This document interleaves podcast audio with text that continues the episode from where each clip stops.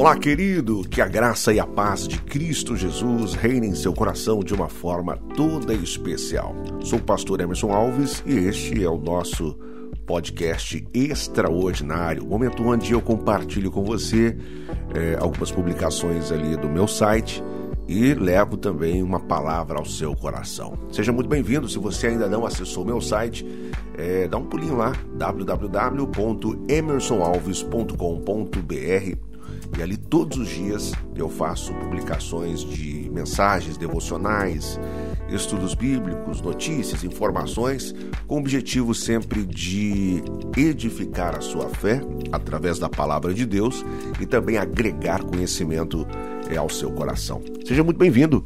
Este é o podcast extraordinário. Convido você também a me acompanhar aí pelas redes sociais, Instagram, Twitter, é, Facebook, YouTube, onde também é, com frequência produzo ali é, conteúdos com qualidade que venham edificar a sua vida e edificar a sua fé.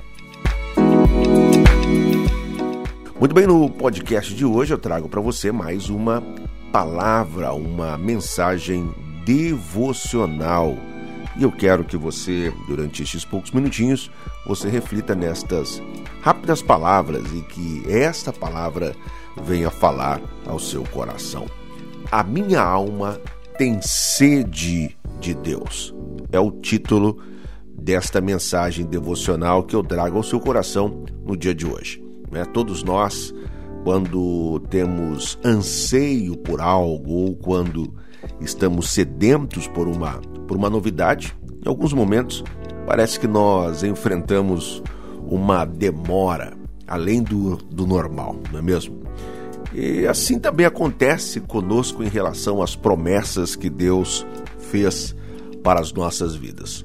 Por mais que nós temos a plena convicção de que estas promessas de Deus para as nossas vidas são infalíveis, sejam infalíveis, e de que Deus é fiel, nós, por natureza, não somos preparados para a espera.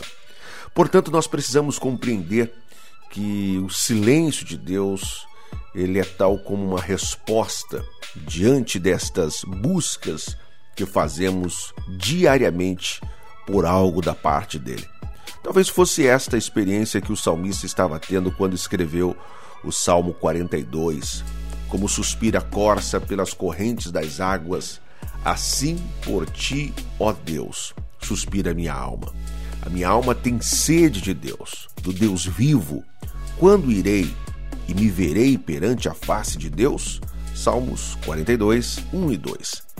Da mesma forma que a água é um elemento essencial à vida, a presença de Deus também ela é essencial em nossas vidas.